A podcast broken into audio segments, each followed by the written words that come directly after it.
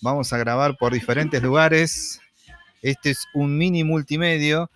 Bueno, aquí estamos. Ya está con nosotros Silvia Pérez Isai y nuestra experiencia virtual para los emprendedores. ¿Cómo estás, Silvi? Buenos días.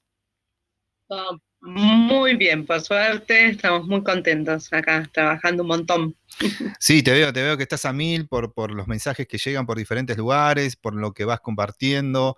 La verdad que desde el inicio, hace un par de meses atrás, venimos compartiendo esto de, esta necesidad para los emprendedores de saber manejar bien eh, esta experiencia virtual, ¿no? Que se presentan porque es la única ventana en estos momentos que tenemos potente al exterior para fomentar, para vender, para accionar con nuestros emprendimientos. Sí, y hoy sabes que me gustaría hablar tomando esto que decís, de que ya llevamos mucho tiempo en esta situación y que hay gente que se está acercando al mundo de lo virtual como, como una alternativa, ¿no? Me gustaría trabajar sobre la idea esta de la diferencia que hay entre un perfil emprendedor y alguien que necesita resolver una necesidad puntual porque la virtualidad te da la posibilidad de eh, hacer esta alternativa de compro algo para vender o eh, consigo, el otro día nos decía un muchacho este, que está siguiendo nuestras charlas en línea, decía, en realidad soy fotógrafo y como no puedo desarrollar, empecé a vender productos de, de limpieza, empecé con tres productos y hoy por hoy ya tengo nueve. Yo cuando dijo eso dije, bueno, debe ser el lapso de dos meses. No, en el lapso de 25 días, de alguna manera eh, lo dijo explícitamente, lo tomo las palabras porque fue, después lo vamos a compartir en la página y van a poder escuchar. Este, dijo, yo hice lo que ustedes me dijeron. Definí un logo, le puse unos colores, le puse como el contenido, lo que quería vender, primero lo compartí con amigos y le pedí que a mis amigos lo compartan con amigos. Entonces, en el lapso de 25 días, él pudo como ampliar ¿no? lo que está haciendo y esto obviamente en beneficio también de su economía personal. Ahora, hay una diferencia entre que necesita vender puntualmente porque necesita vivir hoy, ¿no? Y pensar en un negocio virtual sustentable a lo largo del tiempo, mm. ¿sí?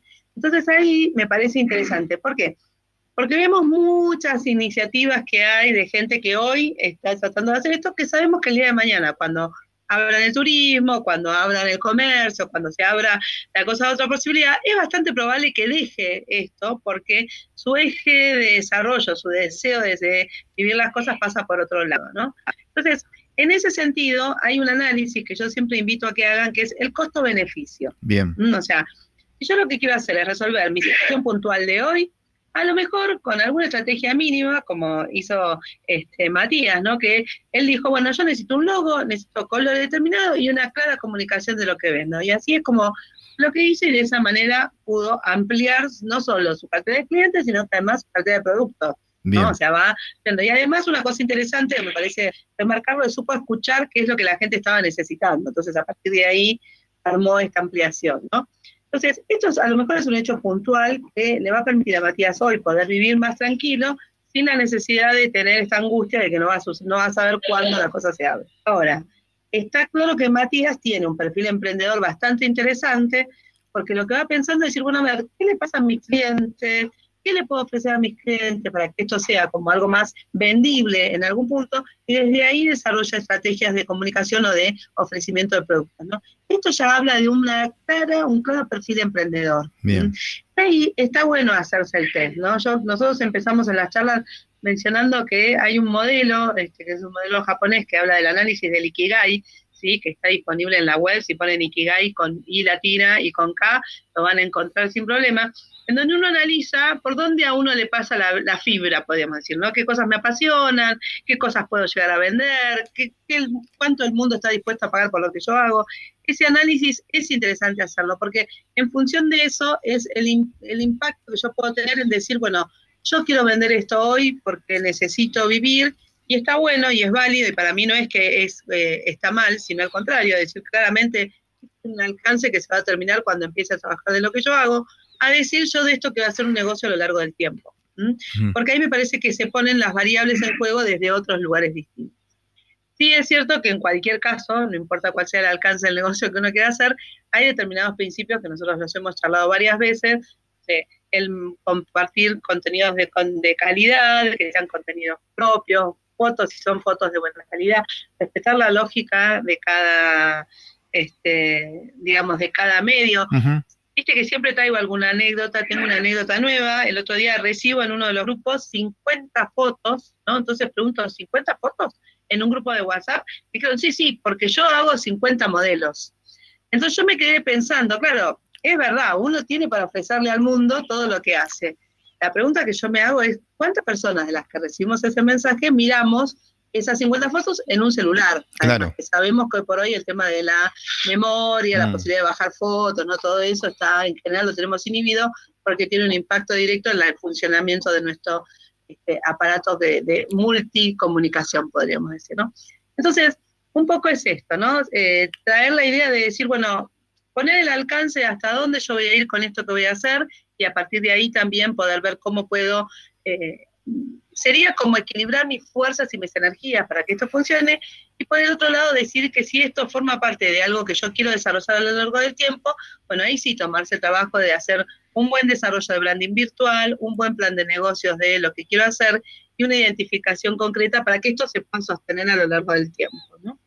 Qué bueno, Una ¿eh? cosa es plantear un negocio a seis meses, la cosa muy distinta es que sea un ingreso que me permita sostenerme a lo largo del tiempo. ¿no? Qué bueno esto, ¿no? Que esto me parece como... Sí. No, y aparte, qué, qué, qué, bueno, qué buen ejemplo que diste, ¿no? Porque evidentemente esa situación está pasando mucho. Quizás muchos están emprendiendo por, por una necesidad extrema, ¿no? Y, bueno, y ahí hay una diferencia entre una necesidad y lo que uno quiere, digamos, hacer como un proyecto de calidad de vida o de cambio de vida o de, digamos, hacer un proyecto de emprendimiento a, largo plazo, ¿no? Qué bueno esa diferencia. Justo ayer hablábamos en nuestro segmento de coaching de esto, ¿no? De los para qué, para qué lo hago, ¿no? que es súper importante también en un emprendimiento. ¿Para qué hago esto? Que los para qué quizás pueden ser el alimento para que ese emprendimiento sea perdurable, porque quizás en el para qué te descubrí que no es eso lo que querés hacer. Sí, totalmente. Quizás una cosa que, digo es si lo que necesito es un negocio de corto plazo, empezar a analizar cuáles son las variables de lo que la gente necesita que no tiene, que no hay. ¿no? Que no sé, de repente acá en Bariloche hubo una exacerbación, por ejemplo, de la gente que vende comida naturista o vegana. Entonces a competir en un a competir en un mercado en donde a lo mejor puedes captar una partecita del mercado de la gente que compra ese tipo de comida, ¿sí? Sin embargo, voy a decir una barbaridad y ya sé que hay un montón de gente que me va a odiar y les pido disculpas por eso, pero digo, muy pocos ofrecen, por ejemplo, cortes de calidad de carne. Claro. ¿No? Digo, ¿por qué no podría ser un negocio posible de o la picada o te resuelvo la comida familiar? Entonces vendés el combo de, este, de, viandas. En lugar de vender viandas a los pavotes, donde decís, no, hoy sale esto, hoy sale lo otro, decís, mira, este viernes te invitamos a la experiencia patagónica, el viernes que viene a la experiencia italiana, no sé, y haces comida temática, y eso tiene como una categorización distinta y permite no cruzarse, ¿no? Y no chocar. Hoy por hoy se nota mucho en las redes sociales, en todas, lamentablemente, mucho toque de cosas, ¿no? O sea, muchas cosas que se ofrecen iguales. Claro. Y ahí es donde siempre decimos, generar la experiencia de venta significa diferenciarme el que vende lo mismo que vendo yo. Entonces ahí como buscarle la vuelta para ver qué es lo que no hay, ¿no? ¿Qué es lo que no se consigue? ¿Sí? O sea, acá en casa hay una tradición de que los chicos a la noche comen tutucas. Bien. Es decir, un delivery de este, tutucas o de pochoclos para las sesiones de cine. ¿no? Se me ocurren cosas locas que obviamente este, pueden sonar ridículas, pero digo, como para pensar en cómo me puedo diferenciar yo en lo que estoy ofreciendo, que resuelva una necesidad concreta de este momento y que me, me permita rápidamente ampliar quienes me van a comprar, ¿no? Sin tener que estar repitiendo en cantidad de veces cosas que a lo mejor otros ya dicen también, ¿no? Maravilloso. Bueno, estamos hablando aquí con Silvia Pérez Isay, estamos grabando el podcast, estamos grabando también em, esta videoconferencia para la tele, así que hacemos todo, todo en conjunto. Bueno, Silvia, la gente sigue, eh, puede seguir...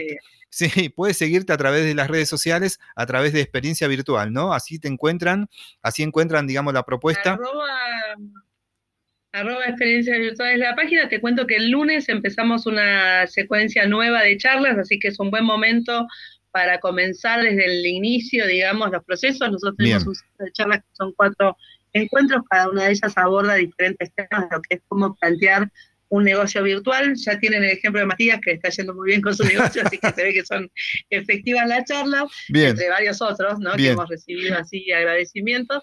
Así que los esperamos. En general estamos haciendo las charlas los lunes a las 20 horas. Siempre les pedimos que nos digan nombre, teléfono y este, a qué actividad se dedican, porque preparamos los ejemplos de cada charla en función de la gente que participa. Maravilloso, Silvia, como siempre. Un lujazo como siempre. ¿eh? Gracias. Dale, espectacular. Nos vemos la semana que viene. ¿eh? Un abrazo grande, buen, buena semana y el lunes volvemos a repetir la charla a partir de qué hora, Silvia? 20 horas se pueden inscribir, ya sea por el Instagram o por el Facebook, arroba experiencia virtual, arroba escrito, digamos con la palabra. Este, se comunican con nosotros, nos mandan sus datos y les mandamos el link para que puedan acceder. Maravilloso. Bueno, gracias Silvia, que tengas un lindo día. Espectacular, muchísimas gracias a vos.